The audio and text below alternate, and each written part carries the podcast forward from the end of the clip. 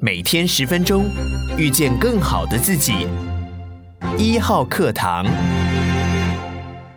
大家好，我是丁学文。时间很快、哦，一个礼拜一下子就过去了，又到了每周和大家一起看看过去一个礼拜啊、哦，我自己比较喜欢的两则新闻。那在开始之前，我还是要再谢谢啊、哦，有很多的这个听众啊，在这个所谓的 APP 上面给我很多鼓励的留言，这个对我来说其实是非常有鼓励的动力的。首先，第一则新闻我要讲的是五月十六号，有一个名词叫 TTC 啊，翻译叫做美国欧盟贸易和技术委员会啊。这个其实台湾比较少人报道，其实在美国最近引起蛮多人注意的。这是美国跟欧盟啊跨大西洋第二次的部长级会议。这个会议呢，其实这一次在法国巴黎的南部啊，叫 Saclay 啊召开。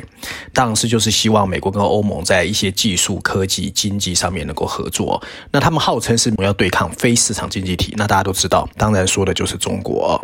那第二则新闻我要讲的是三月十八号，美国财政部长耶伦公开表示，因为粮食和能源价格飙涨。所以全世界有可能会有停滞性通货膨胀的风险，诶，这个名词又出现了啊。首先第一则新闻啊，有关 TTC，我要引述的是路透社。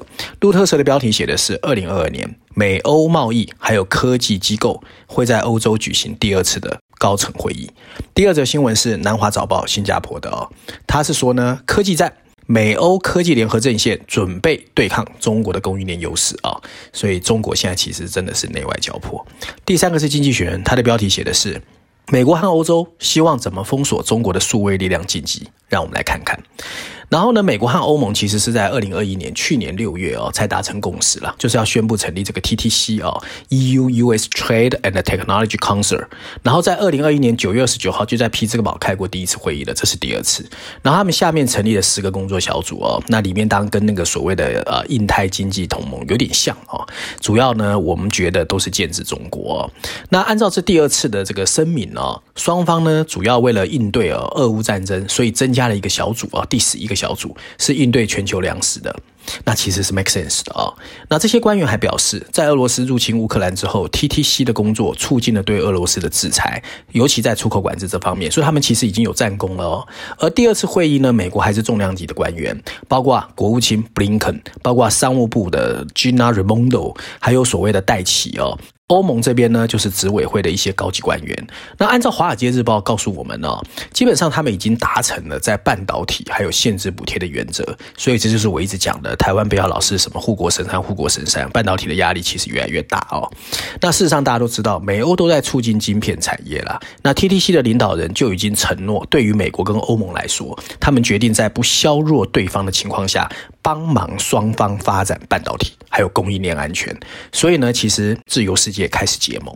那事实上，大家都知道，你有了解西方政治人都知道，过去美国跟欧洲很难合作的。他们因为呢，所谓 Airbus 啊，就是空客，还有波音呢，在补贴问题上吵了二十多年。那这一次能够达成共识。是不是要感谢俄罗斯或中国？我不敢说，不过确实啊，他们看起来因为这次俄罗斯战争嘛，美国跟欧盟确实是前所未有的友好哦。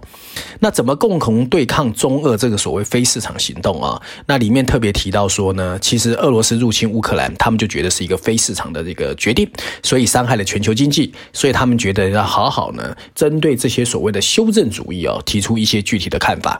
那这一次五月十五号和十六号两天在萨克雷举行的这个。所谓 TTC 的倡议呢，其实很多科技界跟贸易界人还是蛮关注的哦。事实上呢，你看到自由主义或者是西方国家开始集结，那我要另外跟大家讲另外一个名词，叫不结盟运动。不结盟运动呢，是所谓的非西方自由体制国家，其实也有一个同盟，只是过去台湾很少提到。它是一九五零年以印度的总理尼鲁发起的不结盟运动为主，他们当时就是说呢，我要维持我的主权跟独立，我不要被你这些西方国家影响，所以就有很多的国家影响。那这些国家其实一直不相信全球化，他们觉得全球化呢，其实只是对有一些国家有利。尤其西方国家或者亚洲的四小龙中国，可是对很多非洲国家啦、开发中国家啦，其实不见得有利。不过呢，我要特别提醒大家是说呢，我一直在讲哦，疫情还没结束，可是区域分化越演越烈，过去的全球化也不会回来了。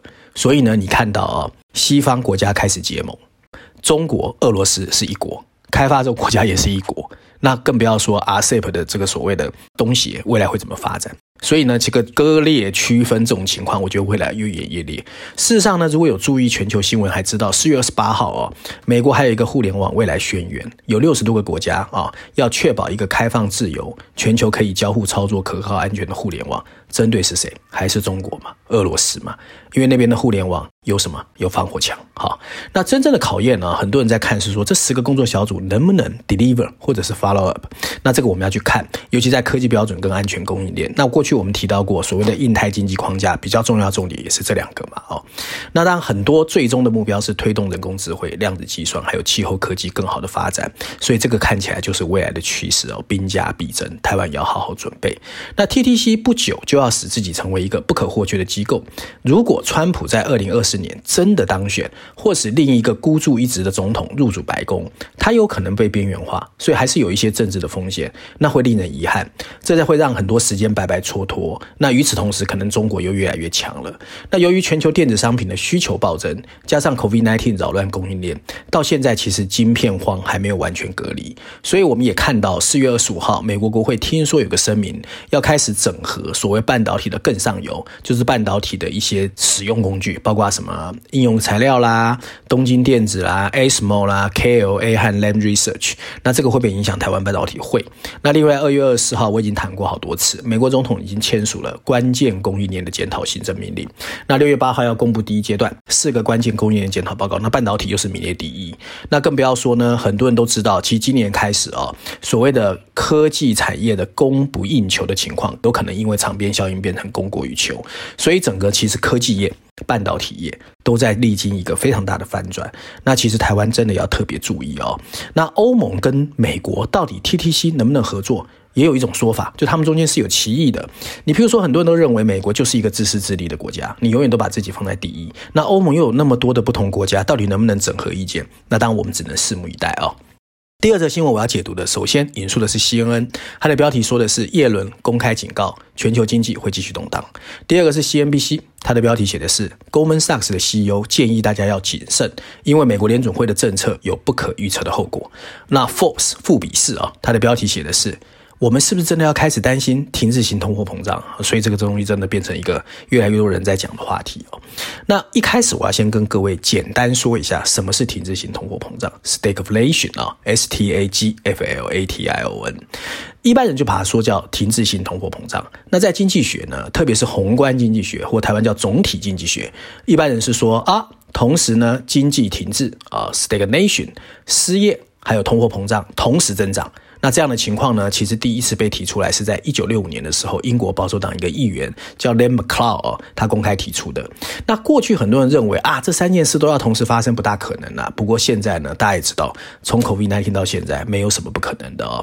那联总会的前主席 Ben Bernanke 最近接受 CNBC 访问的时候，甚至公开批评现任的 FED 领导叫鲍尔，他认为他动作太慢了，所以才造成通货膨胀越演越烈。那国际清算银行最近也公开警告，随着俄罗斯战争。和中国的封城，其实全世界正在面临一个高通货膨胀和高利率的新时代，还有不断飙升的全球能源和粮食价格，会导致百分之六十的发达经济体年通货膨胀超过百分之五，而百分之五十以上的发展中国家会超过百分之七哦，所以 BIS 非常紧张。那另外呢，美国 BBC 也指出，通货膨胀已经变成我们每个人不得不面对的现实。那耶伦这一次在德国波昂参加所谓的集团体的时候，做出这样的一个说法，确实在提醒我们，其实连本来老神在在的美国也开始担心了。那事实上呢，也不意外啦，全球开始越来越担心所谓的 inflation 呢。我们看到最近的数据，你比如美国已经百分之八点五，虽然最近低一点点。那英国最近公布四月份是百分之九，诶，快要破百分之十嘞，这都很令人可怕哦。然后呢，我们也看到 IMF 已经决定调降全球经济增长率，从本来百分之六点一调到百分之三点六，这也很可怕。而 Goldman Sachs 的 CEO David Solomon 最近接受 CNBC 采访的时候，他认为未来十二个月到二十四个月，美国经济衰退的可能性高达百分之三十。还有所谓 Conference Board 啊，就全球大型企业联合会，他们一个调查全。全世界的 CEO 有高达六成对世界是悲观的，所以呢，现阶段呢，确实通货膨胀越演越烈。还有一点很重要，就是人口老化。所以呢，所谓婴儿潮的时代已经过去了，所以全世界的工资、还有失业率跟就业市场确实有很多负面的因素。现阶段到底未来会怎么变化，其实是很多人现在最担心的。最近呢，包括 Morgan Stanley 的前董事长啊 Stephen Roach，他也公开在说。停滞性通货膨胀真的回来了，而且他警告美国正走上一条危险的道路，物价上涨，成长放慢，没办法挡住。那他在接受 CNBC 访问的时候提到，这一次的通货膨胀问题太广泛了，而且可能会持续很久，而很多人都没有想到怎么控制需求，这凸显了 FED 的主席鲍尔现在其实进退维谷。那目前经济情况下啊，升息可能也没有办法扛住通货膨胀，而且美国经济衰退可能在所难免。虽然让经济陷入衰退会降低汽油和食品价格，可是要降低整个通货膨胀哦，其实不容易。那我认为啊，未来有四种情况可能发生呐。第一种当时最好情况，也是各国央行跟 FED 最希望的，就是说呢，通货膨胀控制住了，经济增长也没有掉下来，那这是一个最棒的状况。可是很多人都知道，现在越来越觉得不大可能。第二种状况就是通货膨胀虽然没下来，可是经济增长只有变得比较弱，没有真的衰退。那这是现在大家最认为有可能的一个情况，也是各国央行还有 FED 为什么一直看起来有点 hesitate 的主要原因。可第三种状况就不大好了哦，就是现在大家担心的停滞性通货膨胀，也就是说呢，通货膨胀还是很高。高，可是经济增长越来越慢，那这种停滞性通货膨胀，第一个倒霉的就是一般老百姓哦，所以你的生活会觉得生活成本越来越高。那那还有更糟的一个状况啊，就是所谓的薪资跟物价的螺旋上升。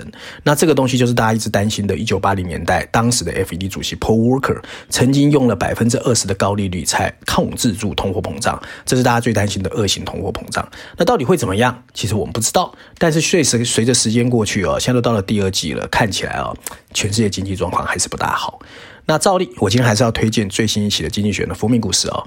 这期的封面故事，你第一眼看到的时候，觉得哎，还蛮这个叫什么舒心的哦。蔚蓝的封底前看到山猪迎风摇曳的稻穗，可是你仔细一看，那上面的每一颗稻米变成骷髅头，很吓人。所以上面有一排白色补充文字：即将来临的粮食灾难，谈的是粮食危机哦。那这次《经济学》用了四篇文章在讲这一个议题。那文章一开始就认为。人们多少都听过生活成本的危机这个概念，可是没有几个人真的经历过它到底有多严重的一个威胁。